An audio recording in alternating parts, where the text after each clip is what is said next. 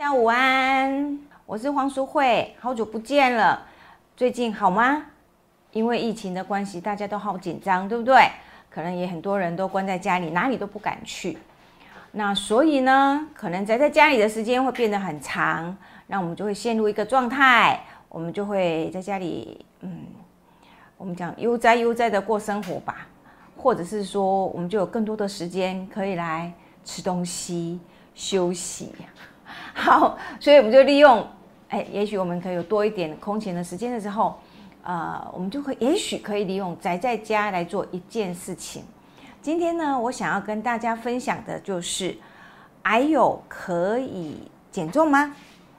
呃，我想，呃，我应该先放第一篇，诶，应该是这个。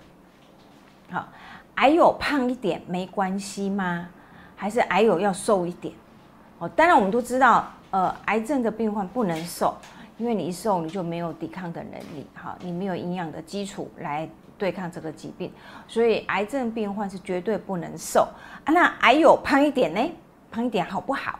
哎，我们曾经在那个世界癌症基金会委托美国癌症研究所，他做了一个很大型的全球性的调查，他把这个相关性找出来，认为肥胖跟胆囊癌、大肠直肠癌、食道癌、乳癌、子宫内膜癌或叫做子宫体癌，还有生物腺癌有直接的相关性。我讲的我很重，很那个音调放的很重，有直接相关性。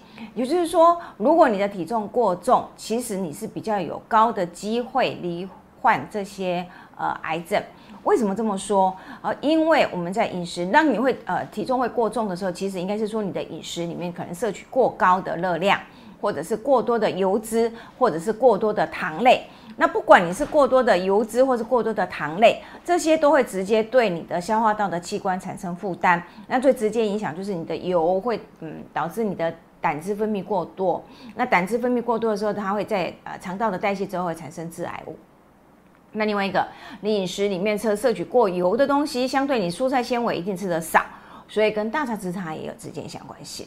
还有另外一个呢，当你的体重过重的时候，你的脂肪细胞增加的时候，其实你会影响到你身体里面对荷尔蒙的代谢，所以脂举凡跟生殖器官相关性有荷尔蒙相关性的癌症，就几乎跟体重过重有关系。所以包括乳癌、子宫体癌、射护腺癌，几乎都被认定跟呃癌症的发生有关。也就是说，你不能太胖，你太胖的话，你呃罹患癌症这些癌症的几率就有关系。除了这个之外，其实里里口口哦，全部加总起来，癌症研究基金会呃世界癌症基金会他们发布出来是总共有十三种癌症都跟体重过重有关系。呃，就是说，如果你能够体重控制的好一点，你离癌的几率就相对少一点。而且呢，我们还发现的是，这些癌症，如果呃这些癌友如果在他的癌呃疾病演进的过程里面，体重没有好好的去控制，还是一直放任他体重过重的话，其实那个预后是不好的。好，特别是乳癌、子宫体癌、大肠直肠癌、胆道癌这些的预后都不会好，所以。我这个题目下在这里，胖一点没关系吗？其实不对，对矮友来讲，你应该让你的体重控制在标准体重里面，但是绝对不能过瘦。好，我们希望是你在标准体重的上限，而不是在标准体重的下限。好，因为我们的疫情关系，你看我在网络上看到这一张门，这张图哦，真的超好笑的。他说，当疫情结束的时候，开门就会涌出一大批的杨玉环，将会再现大唐盛世。我看到这个图片的时候，我真的哈哈大笑，因为我发觉，真的当我们大家都关在家里的时候，没事做的时候，就是会吃东西。所以呢，我们不可以让这样子的噩梦出现啊！我们应该在这个宅在家里的时候，你还是必须要远离你的防疫胖，你不能因为防疫而让自己的体重过重哦。好，那接下来我就跟大家分享，那你先要判断到底胖不胖。然后呢，我是不是一定要控制体重？所以我先跟大家分享，我想也许很多的嗯，癌友们啊，或者是听众们，观众们，其实你们都已经知道怎么去算自己的标准体重。那我再重复一次，我们的标准体重通常我们是用 BMI 来算，就是用你的现在的体重公斤数除以你的身高。但是你的身高呢是要用公尺下去换算，然后除两次，也就是说你的体重除以你的身高的平方，出来的数字，正常的人。我要讲一下哦，正常的人一般来讲，我们期待是十八点五到二十二，可是对癌友，我们要放大到二十四，就是我刚才之前有讲，期待癌友事实上你必须要储存一些能量，你才有。能量或者是足够的营养素来对抗这个疾病，但是不是允许你体重一直无限上纲的上升？所以当你的 BMI 值大于二十四的时候，其实代表就是你体重已经有点过重了。那如果大于二十七，那就叫我们就把它定义叫做肥胖了。所以不管啊，你是二十五啊、二十六、二十七，你只要大于二十四，我们都会建议你必须好好的控制体重了。好，那特别我在这个 PPT 上面就写了，因为如果你没有好好控制体重，我们在我们的流行病学上面已经看到了，如果你在整个呃疾病的治疗完了之后，你没有把体重控制好，其实不管是大肠直肠癌的患者、乳癌患者、子宫体癌的患者，或者是社会性癌的患者，他在复发的几率就很高。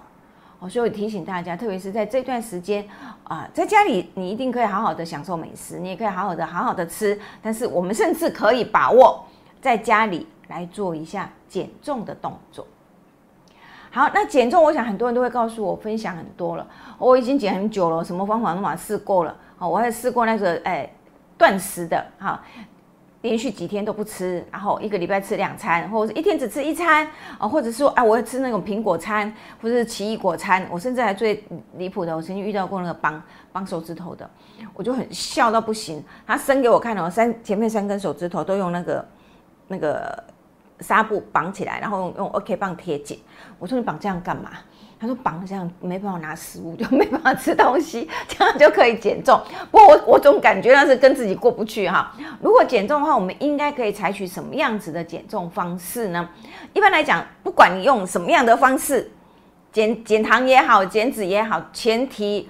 都跟大家分享，你一定是总热量管制，你的热量一定必必须是比你消耗的要来的低，吃进来的比你出去的低，你才有可能达到减重的目的。那我想前一阵子大家都很夯的生酮饮食，生酮饮食是强调完全不碰任何的糖分，它的糖分大概在饮食里面的百分之五到十，但是脂肪呢会上升到七十五到八十趴。所以它几乎是靠油脂在过过日子，所以那个效果很快，它短时间之内它可能体重就下来了。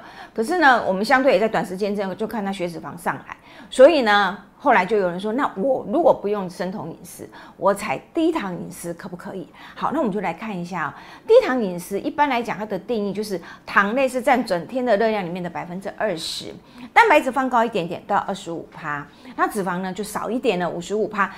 看起来比生酮饮食好做，因为生酮饮食你会发觉很难，就是你几乎都是要找油脂高油脂的食物来吃。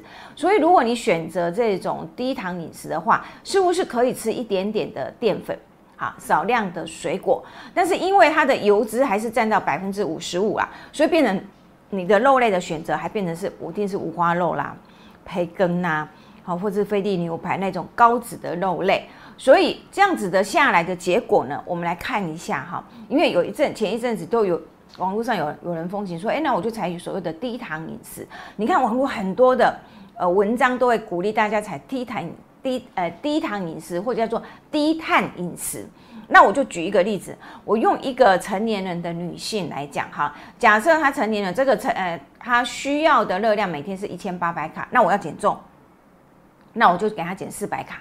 我就先举一个范例，这个女孩子她要减重，她每天所需要的量是一千四百卡的话，我依照我刚才的分配，百分之二十的糖，然后百分之二十五的蛋白质，百分之五十五的脂肪，那分配下来呢，它的碳水化合物大概是七十七十九克的。我看一下，因为我距离我的荧幕太远了，八十的，八十八，哦，哎，对。碳水化合物是七十克，脂肪呢是八十六克，蛋白质是八十八克。那同学们，你们不用去管这个克数，我只是举范例。也就是说，我把这个一千四百卡换算成食物的份数的话，等同于你一天只能吃两份的全谷半碗饭，因为我还要让你吃一点水果，所以大概你一天呢就可以吃半碗的饭量跟一一个拳头的水果。另外呢，你可以吃五到六份的蔬菜，大概两碗半到三碗的蔬菜，但是你的肉类会吃很多，你的豆蛋鱼肉要吃到十一份，大概有三碗的量。所以一千四百卡的饮食下来的话，大概你会发觉你的肉类会吃很多。不过好一点点是你可以吃一点饭，你可以吃一点水果，会比生酮饮食因为感觉比较有一点人性化一点点啊。当然油脂它会用很多，因为还有占还是有占有百分之五十五的油脂，所以油脂还会用到六六份，大概三十 CC 左右。如果大家分现在正在看后面那个荧幕的话，你会发觉我选了这个后面这些菜。就全部都是属于所谓的低糖饮食的。你看到啊，它给你很大条的鱼啊，也就是说它蛋白质供应的很多。然后你看它下面有很多的呃凉拌的海鲜。这个我这个能够指引吗？不行哦，没办法。好，不好意思。好，就是那个后面番茄那个就是凉拌海鲜。所以你会发觉它也有给蔬菜哦，然后很干大量的呃。蛋白质、海鲜类，所以这样会比你去吃什么培根啊、菲力牛排啊、五花肉要好多了啊！基本上在我们感觉是感觉会健康会好一点点，可是你只有一天也只有半碗饭跟一个拳头的水果，所以假设这样子的饮食我要换到呃日常生活里面来的话，大概你都必须要自己自备。因为你在外面选择外食，几乎很难完全避开淀粉类的东西，然后你要找到那么多的蛋白质的来源，那你的成本就相对会很高。就像我刚才讲那个图片给你们看，你可能要吃很大条一条的鱼，或是凉拌海鲜，或者是豆，哎哎那个叫什么豆豆腐，好，就是你要很多的豆蛋鱼肉类来来做这个搭配，你蛋白质要拉很高，所以。如果你要这样搭的时候，最好的做法就是在家里吃。所以这种低糖饮食的效果，如果你是在家里自己自进行的话，大概 OK，你可以执行。那有没有达到减重效果？可以。为什么？因为它 total 的总糖分也只有百分，碳水化合物也就百分之二十，所以绝对一定可以降血糖。好，一定可以降血糖。好，那另一个呢？它的脂肪呢？因为是在百分从百分之七十五已经降到百分之五十五了，所以你也比较可以不用担心说啊，我血脂肪会跳很高。但是因为它的肉类蛋白质肉类很高，有十一份，我刚用一千四百卡十一份来跟大家分享。所以如果你选择全部都是属于动物性的肉类，就包括我讲你可能选猪肉、鸡肉、牛肉的话，你还是会面临那个油脂饱和性油脂带来的危险。所以就变成假设你要选择低糖饮食的时候，你必须要很聪明的把植物性的蛋白质搭。动物性的蛋白质，把它搭到很均衡，这样你就可以避免饱和脂肪的过度摄取。那所以这个就是我在讲，因为你在外食很难这样子搭，除非你自己在家里面自己做。好，如果你是外食，你要搭到说啊，植物性蛋白质跟动物性蛋白质一半一半，其实你要这样子的搭配，事实上比较困难。好，所以这样子搭的结果呢，通常呃。你要做，就变成你可能经济效应上面，因为你要投资不少成本。那另外一个就是，我们发觉，如果这样的饮食下来，相对的，你的维生素跟矿物质就比较容易缺乏。为什么？因为你的谷类吃的少，全谷类吃得少，你的谷类，你的米饭大概就吃半碗嘛，水水果就一份。好，所以你真正想要从呃全谷类得到比较多一点点的 B 群，跟多一点点矿物质或微量元素，几率就相对降低。哦，所以如果长期这样看，其实它还是会有一点营养失衡的地方。好，所以要做这个低糖饮食的话，初期做其实是可以看到效果的。可是慢慢你就会发觉，我要做长期比较困难，而且它要投资的成本都会比较大。好，那特别呢，属于低糖饮食的这种饮食呢，我要特别特别提醒一下，不是所有的人都适合，特别是在成长期的人。怀孕期、哺乳期、青春期，还有肝肾疾病的人都不适合。哦，不不管怎么说啦，哈，青春期学学童成长期，因为你在成长，所以你基本上你热量根本不能低。好，所以不管你采用什么样的减重方式，事实上都不是很适合的。其实我会反而建议，呃，成长期或是青春期的小孩，你应该热量是维持均衡，你要搭配运动，因为你搭配运动可以让他成长得更快，蛋白质合成的更好。而不是控制他的热量，让他热量不足，其实会影响他的生长发育。那另外一个就是我们要讲的，就是肝肾，因为我刚才讲一一天吃到十一份的蛋白质，那个量很大，如果肝功能不好、肾功能不好，其实它没有办法负担你从这些肉类带来的含氮性废弃物，所以你没有办法好好的排除。那长久下来，其实你是会负担的。所以不管是我刚才讲的生酮饮食也好，或是现在这个低糖饮食，我们会遇到一个问题哦，你马上做其实都会有效果，你就会发现大概三四个月，哎，有我有效，可是有没有办法撑到五年、十年？我们呃。流行病学上面统计，目前为止没有有效的统计，也就是说，这两种饮食持持久的呃几率，目前还没有办法完全看到。那往往会因为你好没有办法持久停下来，如果你回到原来你旧有的饮食形态，那你就会出现什么溜溜球效应。所以马上很快的，你就会看到溜溜球效应出现。那这个你就会你就会发觉，那摩摩猜我得走。啊，前面我花了好多时间，花了很多毅力，那其实我就要回到之之前的饮食，现在就回来。所以其实真正的分享还是讲，不管你采用任何的哪一种的减重饮食的形态，你最终要回到的是均衡饮食，而不是回到你原本之前的饮食形态。如果你原本原回到原本你以前的，还是喜欢吃甜点，还是喜欢吃宵夜，那其实六六九宵夜就屡见不鲜。一定马上会回来哦，所以这个就是提醒大家，在选择减重的过程里面，呃，其实有一些方法哈，还是要去注意，呃，利益得失啊，后再考虑一下下。那既然这样，好像我讲的每一个好像都不适合，其实我会跟跟大家分享，可以考虑一下，不叫做低糖饮食，叫做减糖饮食。我会感觉这个东西哈，比较容易执行。比较容易做，什么叫做减糖饮食呢？减糖饮食事实上就是所谓的呃正常的饮食。我先讲一下我们呃卫福部公告的均衡饮食的饮食指南，碳水化合物是占我们整天的热量百分之五十五好到六十，那脂肪呢是占百分之三十，蛋白质是占十五趴。可是呢，哦，在这边好。左边的是正常饮食，就是一般来讲我们讲的均衡饮食。可是如果你想减重的时候，或者是说，哎，我试过很多减重效果都没那么好，哎，怎么办？试试看好不好？我会建议，也许我们可以尝试减糖饮食。什么叫减糖饮食呢？减糖饮食就是把你整天的热量，把从糖类呢百分之的五十五趴呢，就减到四十趴。哦，我们就是把糖分减下来了。但是我把什么东西加上去？我把蛋白质加一点。脂肪加一点，我不会特别去压在某一个上面。像我们之前讲生酮饮食，我是把热量全部压在脂肪。那刚才讲的低糖饮食，我是把热量全部都压在蛋白质。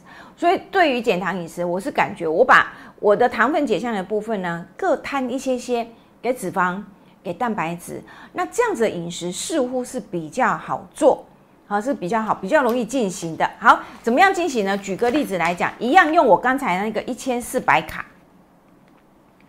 好，一样一千四百卡，就是一千八百是一个正常成年女性。我想减重，我就用一千四百卡来算。好，那我刚才那个低糖饮食，它是一天只能吃半碗饭，一个拳头。可是我如果用到低糖呃减糖饮食的话，哎，相对放宽了哦。你会看到我把它换算下来，它大概一餐可以吃到一呃一天一天吃一碗半的饭。那水果呢？可以吃两个拳头，蔬菜大概跟维来呃维持原来的一样，大概一天就是两碗半到三碗。但是肉类呢，就不用吃到那个十一份了，很可怕啊！吃到十一份，这一天吃三碗肉太多了。我们会建议说，哎，你如果用减糖饮食的话，你一天大概可以吃到一碗，哎一呃应该叫什么？一碗又八分满，还不到两碗的肉类。所以我平均下来啊，每一餐大概吃七到八分的肉类，就是一碗。我们就是用我们的饭碗哈，然后把鱼呀、把肉放在里面，大概七到八分的肉类，然后我们的饭呢吃半碗，蔬菜呢要吃到一碗甚至多一点点。好，这样子我不知道大家有没有概念。我先是用一千四百卡的概念告诉大家，也就是说一天是一碗半的饭嘛，所以除三餐啊，一餐呢就是半碗饭。那半碗的饭量呢，我就搭配半碗多一点点的肉类。所以你知道我去找了一个。图片跟大家分享，我的这个 PPT 后面旁边是不是你有没有看到有三个格子？上面是一个糙米饭，对不对？绿色那个格子糙米饭，那个是半碗量。下面是不是肉类？好，它可能那个就是里脊肉排。好，你就会发觉半碗的饭量配半碗多一点点的肉类。好，为什么是半碗多一点点？因为你看到左侧里面我还有一些虾仁。你看到左侧的蔬菜里面，我至少有三种的蔬菜，对不对？你看到它那个分量是不是比半碗饭还要大概是它的两倍量以上？所以也就是说，左侧的蔬菜至少一碗多喽，加上半碗的饭，再加上半碗的肉类，然后那我那个呃一碗多的蔬菜里面，我又有虾仁在里面，所以整体加起来，我的蛋白质大概有七分满左右的肉类。好，因为我排骨加虾仁嘛，所以大概有七分满左右的肉，然后呢是半碗的饭，然后呢足足的一整碗的蔬菜的量，这就是一餐。这样子，你们有没有发觉这样子吃是不是比较均衡一点点？你也不会感觉我好像没有吃饱，那你也不会感觉说我好像都在吃肉类。好，所以这样子的饮食呢，事实上在日常生活里面，你的确是比较好进行的。好，那怎么做？有一些方式没干跟大家分享。当你要做减糖饮食的时候，第一个，因为我一天就一碗半的饭哦。所以其他的糖就不要再加了哈，其他的糖指的是什么？手摇饮料的糖、甜点的糖、果汁的糖，好，下午茶的，哎，有人伸伸手送你一块蛋糕，有人晚上送你一个派，哎，这个就是额外就不在我的算算计之内的糖，我们就要先从减糖开始，只要是那个米字部的糖，放到嘴巴会甜的，不管你是蜂蜜还是什么，呃，蔗糖啊、砂糖啊，哈。反正放到嘴巴会甜的这些东西都要先除外，因为我就一整天就是给你一滴一碗半的饭量嘛，哈，就是一一餐就是半碗饭，好。然后第二个，我一餐是半碗饭，对不对？可是我的半碗饭不是白米哦，我的半碗饭是要全谷类。我的考量在哪里？因为我的全谷类纤维高，所以它会让食物消化吸收的慢。我食物消化吸收的慢，血糖下降，哎，上升的就慢。血糖上升的慢，胰岛素就分泌的慢，胰岛素分泌的慢，脂肪就合成的慢，我就不会发胖，就这么简单。我会不会很困难？再讲一次哦，因为我如果吃全谷类的话，纤维多，它就不容易消化，不容易消化，在我的肠道里面就停的久一点，停的久一点呢，我的血糖就上升不会那么快。那血糖上升不会那么快，也就是我血糖是比较低的，胰岛素就不会分泌嘛。那胰岛素不分泌，胰岛素的作用其实是在促进脂肪合成的。啊，它下降血血糖，然后促进脂肪合成。所以当我胰岛素分泌少，脂肪就不会合成，自然我就不容易发胖。然后回过头来，我基本上我先吃进来的这些热量是低热量的，那我就一样可以达到减重的效果。所以第二个，我们建议你的主食尽量选择全谷类，让你的膳食纤维来导致引导，让你的胰岛素分泌减少。第三个一样哦，就是靠大量的蔬菜来达到你的满足点。蔬菜一定要有全谷类的两倍，就是一餐里面你的那个体积。我现在讲体积，假设我是添半碗饭，我的蔬菜一定是一碗；假设我是添七分满的饭，那我的蔬菜一定是一碗又多一点点。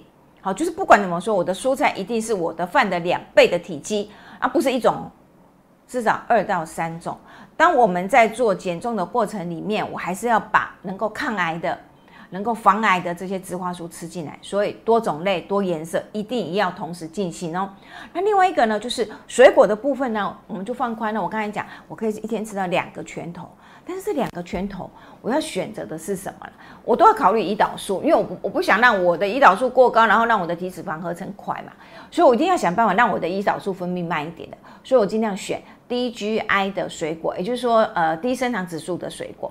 那有些人就说，现在台湾的水果，打开马上就低耶。对，那我们就混合一下吧，找个甜的跟找个不甜的混在一起吃吧。比如说，哎，现在芒果很甜，啊，又是当季，怎么办？那我的拳头里面的一半是芒果，那另外一半呢？哎，现在莲雾也出来了，莲雾不怎么甜，那我就是把高 GI 跟低 GI 的食物摆在一起。我可以同时不是说完全不能去接触那种天然的甜食啊，天然的水果，我可以，但是我可以用这样子高低的 GI 的水果来做互搭。那记得一天还是两个拳头的水果。那第四个就是提醒你要做减糖，我的蛋白质还是一样啊。我刚才就讲，我的呃饭是半碗的话，我的肉类就比半碗多一点点。好，当然是七分嘛，就比它多一些些。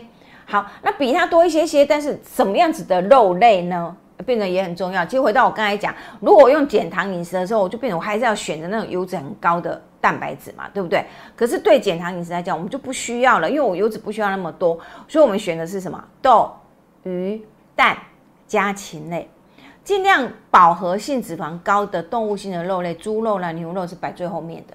好，豆、黄豆，植物性蛋白最好了，脂肪对我们也很好，优质蛋白质啊，哈。蛋一颗一天一天一颗蛋，我有里面的卵磷脂可以保护我的脑，我有 B 群，我有 B 十二可以保造哎我的造血，然后鱼 omega 三脂肪酸可以抗发炎，可以抗癌，所以对癌友来讲，事实上你在选择你的减重过程的蛋白质的来源，强大。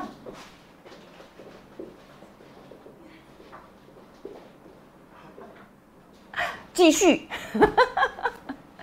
不好意思。小插曲，小插曲。所以呢，我们在选择我们的蛋白质的时候呢，尽量的就是要把呃所谓的豆、蛋、鱼肉呢选择进来。那特别是矮友来讲，好，一定要鼓励大家记得不要集中在某一个东西上面，要分散。假设今天我告诉你，你每一餐里面你可以吃呃半碗多一点点的鱼，哎，半碗多一点点的肉类的时候，蛋白质的时候，麻烦帮我分一半，好不好？一半是鱼呢，一半就是植物性的蛋白质，一半海鲜呢，一半就是家禽啊，就让你每一天你都可以看得到豆、蛋、鱼、家禽，好，不要一直很集中，因为很集中你就会让营养素很集中啊，势必有有一些营养素你就会流失掉哦，所以对还有在减重这一这一这一点，我一定要特别去提醒。那第五个就是烹调过程，我刚才讲哦，我们还是有百分之三十哎四十趴的油脂哦。我们还是有百分之四十八的油脂，所以我们要善用好油。不是所有的油都是不好的东西。高油烹调、高温烹调，那个油绝对是不好。你把好的橄榄油拿去给我焗烤，啊不才起，那个好油就不见了。可是我如果是烫了一盘菜啊海鲜，拌了一盘青菜，然后淋上好的亚麻仁油。淋上好的橄榄油，其实这些油对我来讲是好的，是有益处的。所以在减重过程里面，我们要善用好油，好好的用一些呃欧米伽三脂肪酸的来源的哦，像亚麻仁籽油，或者是欧米伽九的油油品，橄榄油、苦茶油这一类的，因为这些都可以帮助我们抗发炎。好，所以即使我想减重，我也要健康均衡的减重。好，所以我这几个方面考量下来。然后你再来做，你就会发觉这是比较好进行的哦。好，来，我挑了一个图片，这是我在网络上面抓的哈。可是我感觉还不错的是，它要不要淀粉？哎，要不要全谷类？有哈。所以你看到这个，哎，应该是我的，我的右边是你们的左边，画面的右边，画面的右边，对，画面的右边，你们看到它放了两块呃法国面包。后面有两块玉米啊，因为我整个照片没有全部进来，哈，所以你有没有发觉，其实两块，然后加后面，它大概这一块，这个这个人的主食大概有三份，有三份主食，那有三份主食，相对它就必须要有四份的蛋白质。我刚才不讲了吗？我的肉类一定要比全谷类多，而且你看它就用全谷哦，你看它用的是全麦的面包，上面后面那个是玉米，好，玉米也是全谷类，好，然后我说蛋白质这至少要四份哦。所以你回过来看那个大盘子，你看那个大盘子里面还有没有蛋白质？有，它放的这一块是什么？鸡排吧？好，应该是鸡排。我看起来应该是像鸡排。好，我们来看一下，如果我是用两块，哈，因为两块是一份，然后正好它大概就是一二三四五六，好，它应该是有六块，因为有六块鸡排的大小，所以它至少应该有三到四份的蛋白质的量。好，因为我们要看那个厚度。好，我要给你们看的是后面那一堆青菜，你看那一堆的青菜有没有正好比蔬菜大两倍？啊，不不，比全谷类大两倍。其实我是要给你们看这个东西，就是你要有一个分量的概念。当我想减重的时候，请你们做好。第一个，你先把你的全谷类的量减低，但是不能低到你不能负荷。所以通常我们都是减一半。你原本是一碗，我就是减半碗。那我的蔬菜就是一定是它的两倍。然后我的肉类就是它的原来的多一点点，好，所以我选了这个图片给大家看哦，或者是我们来看下面，我用这个跟大家分享，手指头伸出来，因为哈很难带盘子去餐厅，手一定在身上，所以我记得我这个之前也跟大家分享过，我很喜欢用这个东西，手指头伸出来，我们的手指头最重要的是什么？大拇指吧，不管拿什么东西要操作，都把它带大拇指，好，所以 A G 哦。每一餐都爱吃饭啊，但是因为我要减重啊，所以饭爱食，面面面食，但是爱加，好，你一定要吃饭，饭可以少一点点，所以你一定要吃饭，半碗而已哦。你看这个一，半娘吃半碗饭。然后第二是什么？第二就是你的肉类，好，你的蛋白质，好，豆蛋鱼肉，一定要比肉，哎，比你比你的饭呢多一点点。可是一个散呢，啊，这个盘吼，所以它比它多一点点。可是吃最多的是什么？吃最多的是蔬菜，就是你的宗旨。所以蔬菜一定是吃最多的。哎，给你哦，你看蔬菜有没有比你的饭多两倍？你看这个比例有没有？哎，给你哦，它是它的两倍。所以你如果添半碗饭，你的蔬菜就是一碗。你如果添七分，你的蔬菜就是一碗多；你如果添一碗饭，哇，你蔬菜吃两碗，啊，那你们减重啊！你要减重的话，记得你的饭一定要减半啊，你的饭要减半。好，过来呢就是你要吃水果哈，水果一般来讲，我们就是以两个拳头大。我现在讲的是减重的矮油哈，减重矮油，所以你就用两个拳头的大小来讲。最后你要善用你的好油，那手手掌心是什么呢？不要忘记喝牛奶。特别有呃，对有一些呃有骨松疑虑的，还有乳制品多少还是可以补充你的蛋白质。好，如果你不想喝牛奶，优酪乳也可以。好，cheese 也可以，一些含钙比较高的啊，小鱼干呐、豆浆啊、豆干呐、豆腐啊、豆皮呀都可以。好，你就均衡的摄取，这些都可以帮助我们达到还有健康，然后均衡的减重。那下面呢？好哦，对对对，这个我又漏掉，忘记讲。在分量的概念之外，其实这个我刚才已经讲过了哈，还是不要忘记我们减重的啊，不不，我们防癌的口诀：多样、适量、用好油、全食物。好，我们所谓的三招四式，不要忘记哦，一定。就算我在减，我要减的很健康，而且我要减的又能够抗癌，又能够防癌，然后又能够减重。所以，again，你的菜色一定要丰富，你要各式各样颜色。你的种类要比例要正好，所以为什么我要把手指头放出来？假崩像夸吉嘞，蔬菜要比它多两倍，哎，一定要有它哦，一定要有它。肉类比它多一点点，好，水果用好油，好，你有那这样子的概念，然后你每一餐每一餐如实的去进行，其实你都可以做得很好。好，我跟大家分享这个图片，这是哈佛公共卫生学院他们之原本之前提出来的。健康饮食餐盘，也就我们常常说的所谓的 My Plate，我的餐盘。那我们卫福部把它衍生出来是用一个长方形的餐盘，其实原理都一样。我用这个圆形餐盘，只是给大家盖一个概念。如果你真的想减重的话，我们来看一下哦。对不起，我我一直以为我这个有浮标，哎，可以耶，有浮标可以动。好，没关系啦，我我我我我有我浮标，我就可以感觉我感觉好了。我们来看一下哦。如果哈，我呃餐盘是这样子，你有没有发觉我的半碗饭跟我的比饭多一点点蛋白质，是不是这样子？半碗饭嘛，然后呢，我的蛋白质的呃那个豆蛋鱼肉类就比它多一点点，好，所以这个合起来是二分之一。然后另外二分之一呢，就是蔬菜跟水果，对不对？那蔬菜一定有比水果多嘛？啊，然后你有没有看到蔬菜一定是隔比隔壁的全谷类大概几乎大两倍的体积？好，我给你们看这个餐盘的目的是什么？属于植物性的会站在这一个餐盘里面四分之三，就是这个餐盘里面植物性的全谷类一定植物性嘛，米饭一定是植物性嘛，对不对？米饭是不是植物性？是嘛？好，然后蔬菜水果植物性，所以这个餐盘里面只有动物性的来源是哪里？只有这个蛋白质豆蛋鱼肉类是动物性，所以它的比例应该会四分之三是植物性，四分之一是动物性的。这样子的比例在减重效果上面是最好。我为什么要这样讲？因为当你有吃动物性蛋白质的时候，其实你会把动物性油脂也吃进来，所以你的热量就会比较高一点。所以假设你今天能够开始去选择你的一般的食物里面的呃比例的时候，哈，那个分量的比例，你就会发觉减重效果就比较容易达得到。好，这个就是我跟大家分享的健康减重方法，健康饮食。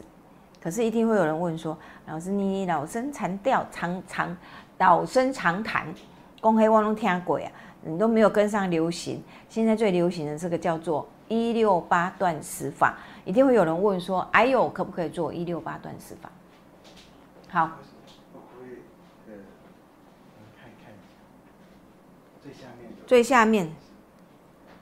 请问营养师，有时不吃饭可以用这什么？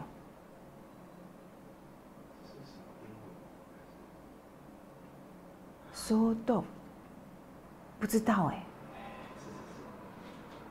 说豆，哎，帮我查一下，做功课。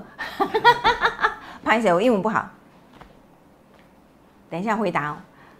好，那我们就先讲哦，一六八断食法。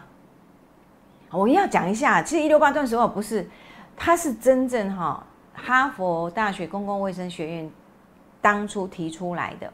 他提出来是一个叫做间歇性的断食法，或叫做极低热量的断食法。它的对象是谁？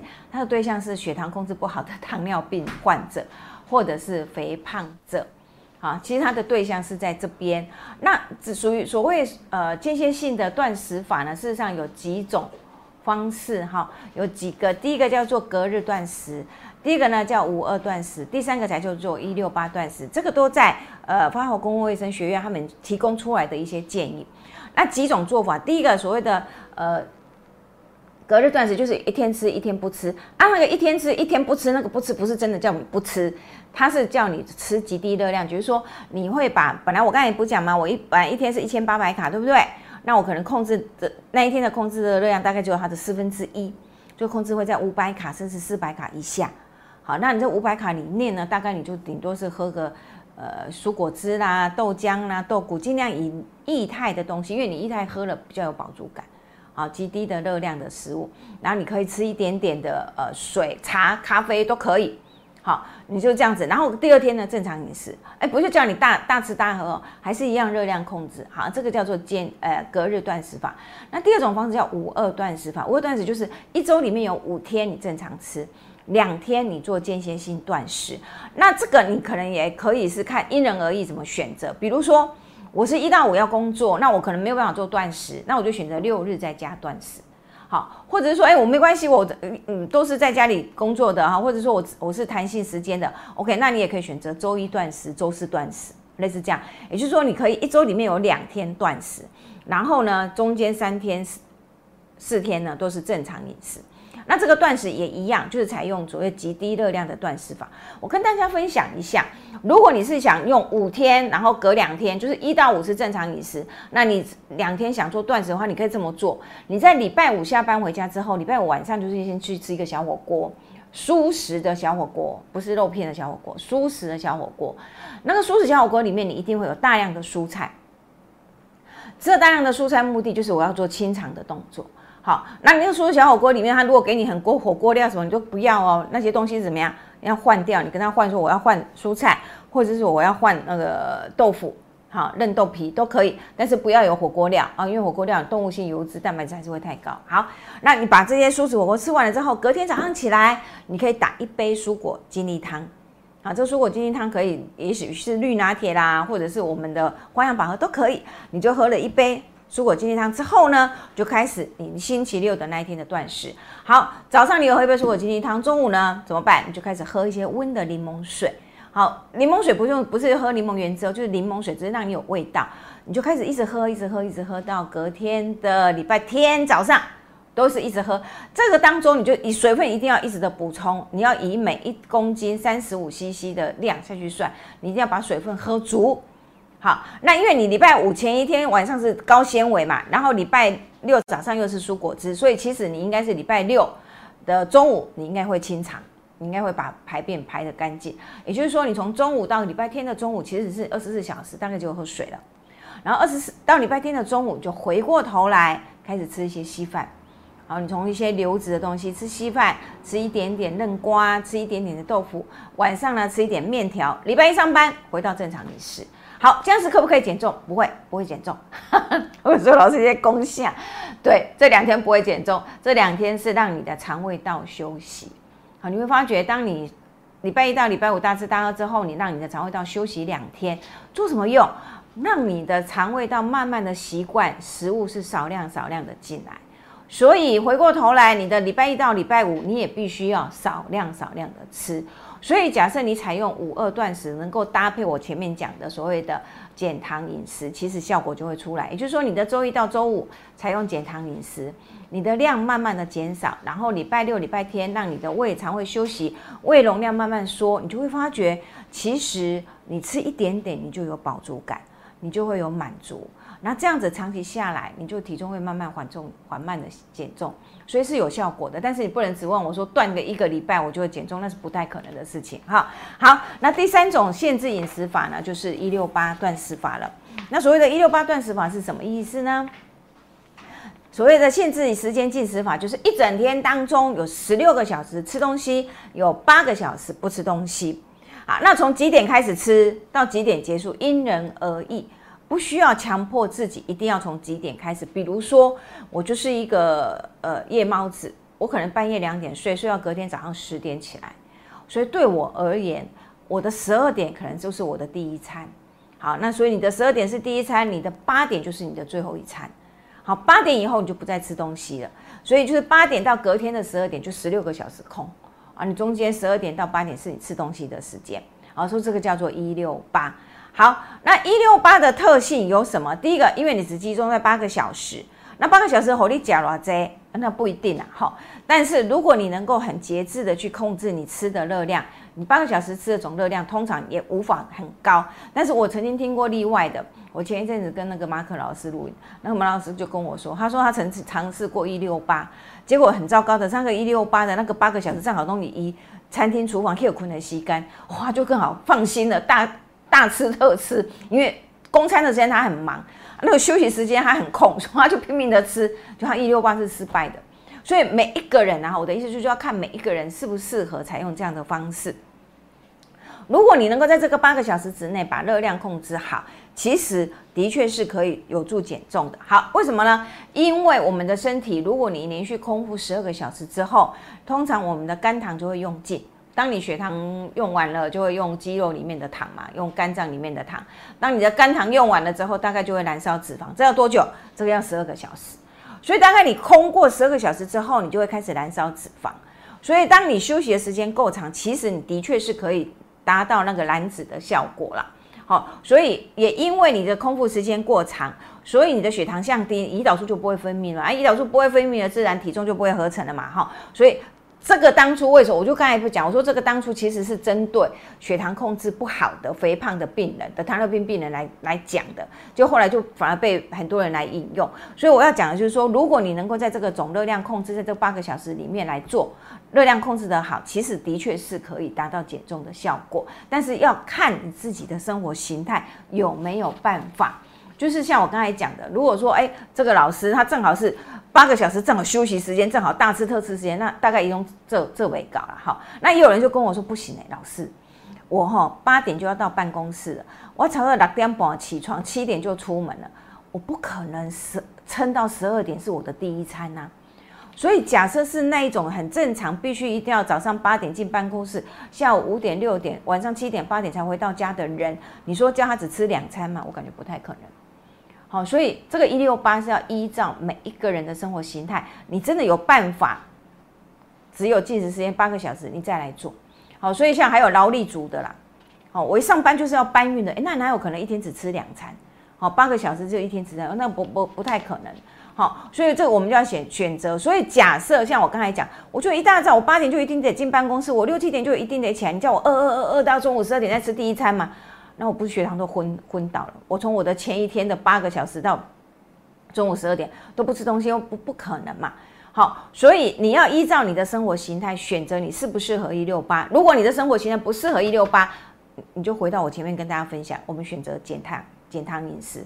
那个减糖饮食反而就是比较适合你，就是三正餐，每一餐的分量就是一半蔬菜增加。好，我就好好的吃，但是我一样是热量管控。我一样可以达到减重的效果，好不好？好，所以我们来看一下哈，呃，一六八要能够成功的前提有几个条件。好，有人有问题？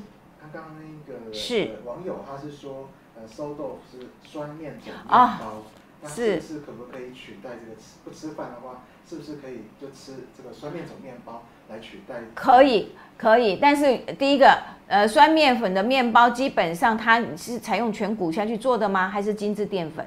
好，然后另外一个，你的面包的量，如果我我告诉你是半碗的饭，那大概你的面包也只有一个拳头大。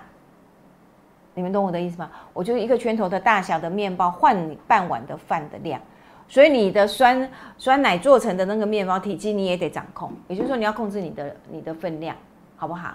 好，那如果大家对食物分量没有什么概念的话，哎，其实鼓励大家去买那个做自己的营养师，顺便推销一下，里面就有那个分量的概念。其实你们翻那个书本就可以知道啊，半碗的饭我可以换算成多少的面包的分量，还有重量，我们都可以。有来那个镜头转一下，书本在那里，额额外打广告。没有啦，如果大家对对食物有概念的话，其实真的是比较容易去替换分量，好不好？好，拉回来，拉回来，还有还有问题吗？没有了哈，OK，好，那我们来看一下啊，我们怎么样去做一六八成功前提哈？第一个，你的八个小时你要成功的话，八个小时是均衡饮食。八个小时不是给你暴饮暴食的哦，因为我之前也遇到过，他八个小时去吃大餐呐，他就跟我说：“哎，我去那个福华饭店吃了一个套餐。”我说：“你在干嘛？八个小时去吃一个套餐，那你是完全都破功了，就完全没有没有办法减重哈。所以你一定要八个小时之内一样维持均衡饮食。第二个，如果进食的时间是很……就是你要十六个小时真的很受不了的话，我说实话哈，其实你先不用从一六八马上开始做。如果你真的想做，我其实我会比较建议你可以尝试一二一二。我刚才不是讲嘛，只要十二个小时空过之后，你就是燃烧脂肪。所以就是说你让你自己空腹十二个小时，那有十二个小时进食，其实这个反而是比较正常。也就是说，假设我是早上七点吃早餐，我十二点吃午餐，中间五个小时，对不对？然后呢？晚上八点吃晚餐的话，哎，那这样几个小时？五加八，我们没有十三。晚上七点，晚上七点吃晚餐，也就是说早上七点吃早餐，十二点吃午餐，晚上七点吃早晚餐。那这样子你有三正餐是十二个小时啊。但是你七点吃晚餐就没有宵夜喽，什么都没有喽，就是睡觉，不是睡觉，就是休息，让你的肠胃道休息，一直到隔天早上的七点。你可以先从一二一二做起，这个一二一二其实反而比较适合。就我刚才讲，我必须一大早进办公室的人，或者说啊，我一大早我就是要卖劳力了。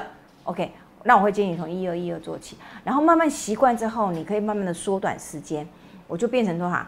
变成一零一四。所谓一零一四，就是十四个小时空，十个小时吃饭。好，那这样子对那种我平常要劳力，或者说啊，我时间就是一定要早起的人，会比较适合。好，那回过头来，你要做一六八哈。第二个就是进食时间，如果你无法忍受，你可以喝一点点极低热量的饮料，比如说高糖的无鲜豆浆，好，或者是绿茶，或者是喝黑咖啡。然后第二个呢，尽量我们中。诶，一六八里面应该会有一个两个餐次嘛，好，你的午餐跟你的晚餐，尽量你的午餐是吃全谷类、有淀粉类的东西，你的糖类摆在白天，为什么？因为我白天要工作，我要活动，我的热量是消耗掉的，好，所以尽量你让你的糖类摆在白天，然后当然也要搭配一点蛋白质，哈，那晚上因为我回家之后，事实上我就不用很大的体力的耗动，我就补什么？蔬菜、补水果、补蛋白质，好，那记得一样都是吃彩虹饮食，就回到我们前面讲的。多样，啊适量，好油全谷都一样。那一样哦，这八个小时里面不是尽情的去吃你想吃的，不是哦。你一样要拒绝糖，拒绝油，拒绝精致淀粉，这样你才能够去控制你的血糖，你才有办法去控制胰岛素，你才有办法控制体重。那第五个呢，就是一定要记得减重的过程你是燃烧体脂肪，所以你要代谢。所以你需要大量的水分来帮助你代谢，把你的代谢性废弃物排出去。所以减重的前提是你每天一定要喝足足够的水分，而不是忘记喝水。哦，水很重要。那另外一个呢，你如果能够在一六八实时的时候也搭配运动，话效果就会更好。好，那运动什么时候做？不是那个十诶十六个小时，因为十六个小时其实你是空腹的。哈，我们会建议在这个八个小时里面做，也就是说你不要空腹来做运动。好。一般来讲，你要呃一定要吃完饭之后做运动。那假设你真的要选择空腹的时候做运动的时候，那记得你要运动之前一定要先吃一点东西。那运动之前吃什么？吃一点点的碳碳水化合物，好一一小块的杂粮面包，好或者是一小块的呃全麦馒头杂粮馒头，一小块就好了，不用多。好，大概就是。应该怎么讲？像我们那个法法国面包这样切一片的大小就好了。那你运动完了之后，把握时间，因为当你运动肌肉有拉扯，你有修补就很快。这时候如果我赶快补充蛋白质，我是可以达到什么建造肌肉的效果。所以记得运动完三十分钟到一个小时，赶快补充一些碳水化合物跟蛋白质。呃，通常我们都会建议什么啦？你可能带一条香蕉跟一个水煮蛋，好，因为香蕉就有碳水化合物，那蛋就有蛋白质。好，或者是说，哎，老师，那我可不可以吃那个酥肥的鸡胸肉？可以啊，你吃个酥肥的鸡胸肉，好，或者吃两两片那个小麦，那个叫什么燕燕麦棒，好，也可以啊，这个都 OK 的。好，但是记得我先吃了这些碳水化合物跟蛋白质，我就必须从我下一餐的正餐扣掉，这个不是额外的啦，这就是你一整天的分量里面的一部分。所以我先吃了，那我下一餐的分量就减少，啊，要不然你没有计算在里面，总热量就会。跳上来，那你热量又上来，减重效果就出不来。好，所以要把握你的运动时间，记得好，不要空腹运动。通常我们会建议在八个小时之内运动啊。如果你是在十六小时就记得运动之前要吃一点东西。好，那鼓励大家试试看一六八喽哈啊，记得衡量看自己适不适合，好适不适合啊？如果成功了之后呢？我一直持续吗？当然不可能嘛，哈！所以当我成功了之后呢，也达到标准体重的时候，请同学们记得，我慢慢的从一六八缩回到一四一零，也就是说，其实我还是会回到，希望大家回到三正餐，早上七点，中午十二点，晚餐五点。其实有一点那个叫那个过午不食哈，就是下午五点以后不吃东西，你的晚晚餐是五点。那其实这个时间是你可以自己调配的。好，你比如说，哎，我可以中午十一点吃午餐啊，那我就晚餐六点吃都可以。这个好处是什么？餐跟餐中间至少拉开五个小时，让我的胃里面的食物完全的排空。我吃进来食物是完全的排空之后，再吃这第二餐啊，这代表什么？代表我的肠胃道一直在工作。你懂吗？你当你肠胃道是空的，它是不工不工作的，它就停在那里。可是当你有食物在里面，它就一直的磨，一直的磨，一直的磨。就比如你的肌肉在赛跑，在跑马拉松一样，它帮助你消耗热量。所以这就是为什么我会建议大家，当你一六八之后呢，我会建议你们回到一四一零，或者回到一二一二，回到三正餐，让你每一个正餐，让你的时间肠胃道一直不囤。存在哪里？存在一个在不停工作的状态之下，其实它是在帮你耗能的。好，那不管你回到三正餐是什么样的状况，记得它都是均衡的饮食。好，运动也不能少。第三点就是要持续的运动，固定的作息。你不要说啊，我我减重了，我已经达到目标了，我休息了，OK，然后你就会发觉下个月六六六效应就回来了。好，所以不管做什么。嗯，减重的方式啊，其实我总感觉就是持之以恒，好，一定是持之以恒，一定会有效果。好，呃，讲到这个断食，哈，要跟大家分享，有几种人不是每不是每个人都可以做的，有几种人是不能试的。第一个，肠胃功能不好，因为你空十六个小时，所以你肠胃道是空的啊。如果有胃溃疡、胃发炎的哈，或者胃食道逆流，其实都无法动哈，你大概会很不舒服。第二个，你就是劳力工作者，就我讲。一大早就要卖我的劳力啊！你叫我不要吃，撑到十二点才吃，哎，那不可怜哈。那第第第三个就是要注射胰岛素的患者，或者是有口服固定口服降血糖药物，那你不能空腹然后打胰岛素。好，你不能说啊，我十六个小时还没到，所以我先打胰岛素，我不吃东西，那你血糖会过低，很危险。好，所以。注射胰岛素的糖尿病患，我们不建议这样。我们也要要建议你依照你的胰岛素注射剂量去决定你的糖类的分餐餐量。哦，这个要经过胰岛呃营养师跟大家呃帮你做设计。那第四个呢，就是哺乳期的妇女。然后第五个是学生青少年期，哈，这些都是成长期，所以不要断食。事实上，你们需要的是高热量、高蛋白质，哈。所以年轻人，你怕胖的话，你就是去运动，好好的吃，好好的均衡饮食，好好的运动。那至于第六个，就是癌症的患者，如果在治疗期间不要断食。因为你需要的是营养，你需要营养素来对抗疾病。好，你真的想减重，等所有的治疗完了之后，我们再来进行减重，好不好？那第七个就是，如果你有服用慢性病药物，会影响到你的血糖，会影响到你的血脂，那这个部分你就必须要跟医生和营养师商量，你让医生看一下你的药物彼此之间会没有什么样的副作用，会不会影响，然后来决定你是不是可以采取这种一六八断食法。好，讲到最后，回到这里喽。最后还是讲，我们大家现在都关在家里头，好，虽然我们要减重，好，呃，其实我今天介绍了哈，减糖啦，或者一六八啦，或者五二断食啊，介介绍几种方法，我会感觉依照你们考量你们自己身体的状况，还有你的生活作息，你可以来选择。但是不管怎么样，你选择什么样的减重方式，都请大家注意几点。第一个，你不管怎么吃，精致淀粉、精致糖，好都不要碰。因为糖事实上就是耗耗我们的身体，它会产生很多自由基，它是会侵袭，让我们更更容易发炎的哈。第二个，绝对不油炸、不烧烤、不高温烘焙，因为高温烘焙一定会让食物产生自由基啊。我想这大家都知道了。第三个，一样遵守均衡的饮食哈，就我们刚才讲的那个呃手指头伸出来的概念，或者是那个 my plate 的概念。好，你可以用四分之三的植物性、四分之一动物性的概念去做，你也可以用手指头哈，这个大拇指是全谷类，中指是蔬菜这样子的概念来做，其实这个都 OK 哈。但是只要你去遵守这样的均衡饮食，我相信你们的营养素绝对不会缺乏啊，是均衡的减重。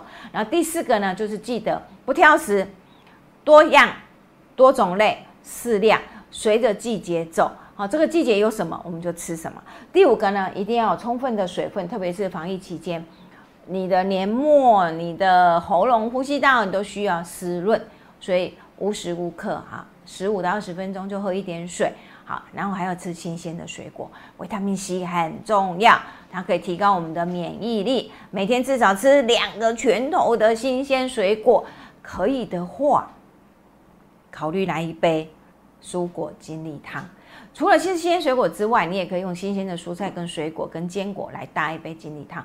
你有得到丰富的维生素 A、维生素 C、维生素 E，因为你有油脂嘛，好，维生素 E，你还可以得到植化素，这些都可以提高我们的免疫功能。最后就是要跟大家分享，你即使想减重，也要好好的休息，不会越瘦越胖的啦，蛮欢乐哈，让自己的身体休息，你的免疫功能才会好。啊，记得。呃，如果没有很多的事情的时候，固定生活作息，好，好好的吃，好好的休息，好好的睡觉，好好的运动。我们相信，当疫情过去之后，我们开门，我们不是大唐盛世，我们每一个人都会有很标准、很均衡的身体出现。好，祝福大家，但我们疫情大家都平安顺利的度过，拜拜。